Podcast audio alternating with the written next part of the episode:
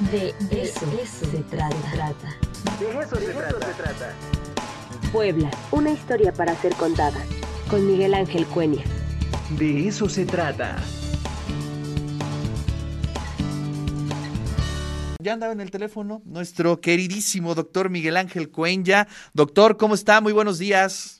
Muy buenos días, Ricardo. Acá de nueva cuenta con problemas tecnológicos y no nos podemos conectar por video, pero no hay, no hay problema. Eh, hoy, como parte de las efemérides de la semana, yo quería hablar sobre los orígenes de la Revolución Mexicana en Puebla, aunque sea muy brevemente, y eh, tener presente que no podemos olvidarnos que desde 1876 y durante casi tres décadas, el general eh, Porfirio Díaz Mori había gobernado el país. Y había gobernado el país, eh, digamos, como el gran héroe o uno de los grandes héroes de la, de la batalla del 5 de mayo de 1862. Había sido eh, digamos, el general que logró la victoria en la épica, épica batalla del 2 de abril de 1867 eh, y que, digamos, con el paso del tiempo, lógicamente, había envejecido eh, y se había convertido en un reposado, y lo que podemos decir,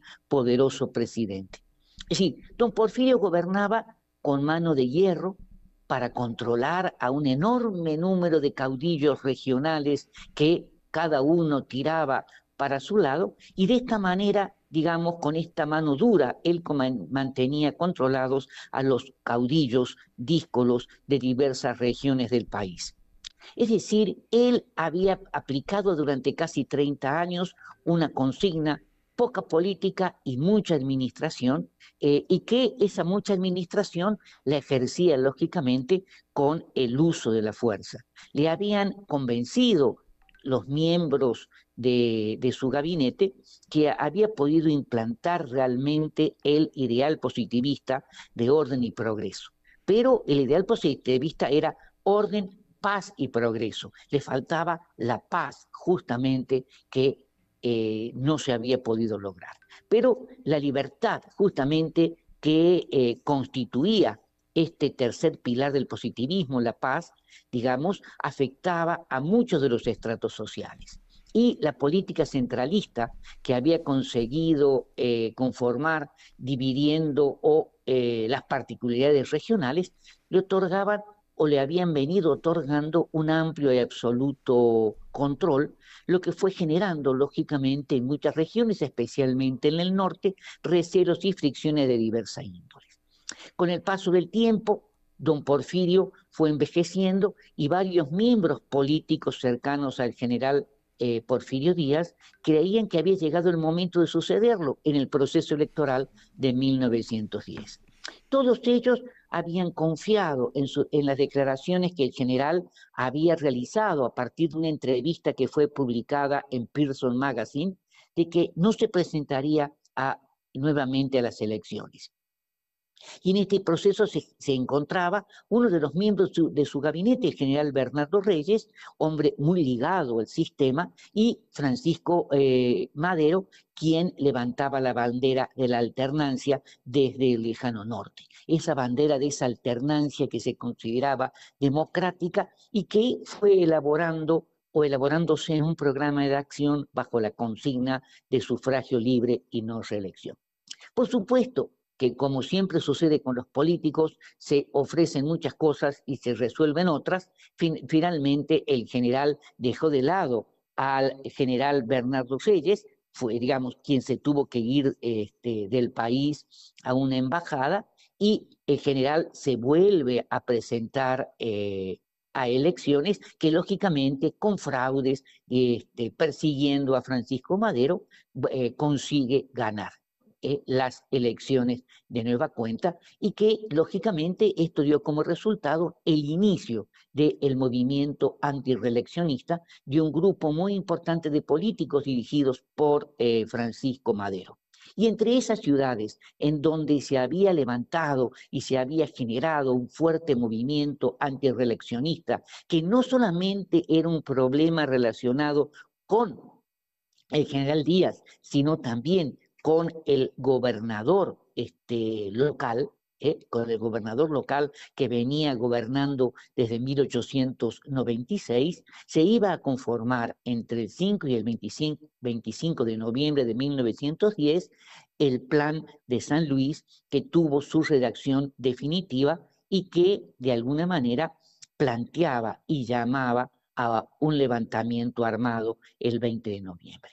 Va a ser aquí en Puebla donde se va a terminar de, de, redactar el borrador final de la proclama, que decía, se los leo muy rápidamente, que decía lo siguiente, entre otras cosas, teniendo en cuenta que la lucha pacífica y democrática, el ciudadano Francisco I. Madero, presidente provisional de la República Mexicana, me ha hecho el honor, dice Aquiles Cerdán, me ha hecho el honor de nombrarme jefe de la revolución en este estado y con tal carácter me dirijo a ustedes. No tenemos más recursos que arrebatar por la fuerza al general Díaz el odioso poder del que con astucia y mala fe se ha apoderado. Probemos que todavía hay hombres en México. En la lucha democrática os he visto luchar como héroes esforzados. Hoy ese esfuerzo lo necesito para que con las armas en la mano derroquemos al tirano.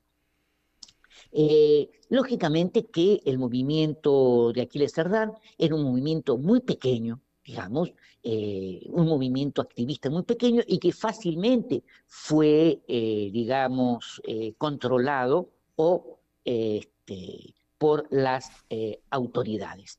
Y va a ser justamente por los espías del gobierno este, que se va a iniciar los enfrentamientos, los enfrentamientos del día 18, dos días antes, donde ahí se, se habían recolectado las armas, eh, y un enfrentamiento a balazos que duró más de cuatro horas, digamos, ocasionando bajas por ambos lados. Y la casa número cuatro de la calle de la Portería de Santa Clara fue eh, testigo del cruento enfrentamiento y nosotros podemos ver todavía una serie de eh, balazos en el frente de la casa, que lógicamente lo cual da la pauta de que los miembros del ejército no tenían mucha puntería porque habían llenado el frente de la casa de, este, de balas y no hacia las ventanas, por suerte quizás. Eh, la lucha de los Cerdán, debemos ser conscientes, estaba inmersa en el ocaso del porfirismo y que el régimen que había comenzado a verse seriamente fracturado a partir de 1905, cuando eh, se generó una profunda crisis económica que, eh, comenzó a manifestarse en fuertes manifestaciones y movimientos de inconformidad en diversas ciudades del país, incluyendo a la ciudad de Puebla. Ahora, claro, es muy interesante porque ese mismo año, en el mes de septiembre, se habían realizado en 1910 las fiestas del centenario con boatos, con grandes este, expresiones de lujo, habían venido representantes de diversos lugares del mundo, de casi todos los países de América Latina, eh, y nadie podía suponer que la sexta reelección del general Porfirio Díaz estuviera eh, eh, fuertemente afectado. Pero, lógicamente, el país se dirigía directamente hacia una gran crisis y toda la clase política, no solamente de Francisco Madero, parecía ver con mucha claridad lo que se vecinaba. Y el encarcelamiento de Francisco Madero fue de alguna manera la gota que derramó el vaso. En los primeros meses de 1909 ya se había constituido un movimiento antireeleccionista en Puebla que desarrollaba un intenso trabajo cuestionando la constante reelección del gobernador Mucio P. Martínez, que decía que gobernaba la ciudad de Puebla desde finales del siglo XIX. Para la segunda mitad de 1909, el antireeleccionismo eh, poblano encabezado por Aquiles Cerdán va a cobrar nuevos bríos al sumarse al movimiento maderista nacional. Y a instancia de Aquiles Cerdán, el 18 de julio de 1909 se funda en Puebla el Club, el Club Luz y Progreso, que llega a contar con 66 afiliados. Desde los primeros momentos de su organización, el antireeleccionismo poblano, ligado a los hermanos Cerdán, se aprestaba para el levantamiento armado. Es por eso que Puebla de nueva cuenta, el 18 de noviembre, se adelanta, digamos, por la circunstancia, a la gran eh, eh, movimiento armado de 1910 que va a dar inicio al movimiento revolucionario, mostrando nueva cuenta que Puebla se encontraba como uno de los protagonistas de este proceso político-militar tan importante para el país. Bueno, eso era lo que eh, yo quería plantearles, es un tema muy largo, Es muy simplemente. Y además ¿No? es bien interesante porque, ¿qué pasa, doctor? ¿Por qué no se reconoce a nivel nacional esta parte, ¿no? Este, di- digamos, podemos eh, preguntar en todos lados si todo el mundo considera el 20 de noviembre, pero el 18 es fundamental, ¿no? Es el, el- el- no es el síntoma, es el, el previo prácticamente a lo que va a suceder en todo el país, ¿no? Claro, no, totalmente de acuerdo. Es decir, eh, a nivel nacional se lo ve como un acontecimiento provinciano que se realizó en, eh, en la provincia y de esa manera, eh, digamos, eh, no tiene ningún tipo o demasiada importancia. Pero de cualquier manera es, eh, digamos, la llama que encendió todo el proceso. No nos olvidemos que la historia de la Revolución Mexicana se escribe desde el centro y en este proceso se reivindica el movimiento maderista, el movimiento carrancista eh, y también la participación de los caudillos regionales como Villa, como Zapata, y en donde los hermanos Cerdán quedan de alguna manera mm, eh, marginados en, digamos, como un movimiento meramente regional. Claro. Doctor, muchísimas gracias, le mando un fuerte abrazo y pues Y- aquí lo esperamos la siguiente semana. Claro que sí, muchísimas gracias Ricardo, ¿eh? Nos vemos la próxima semana.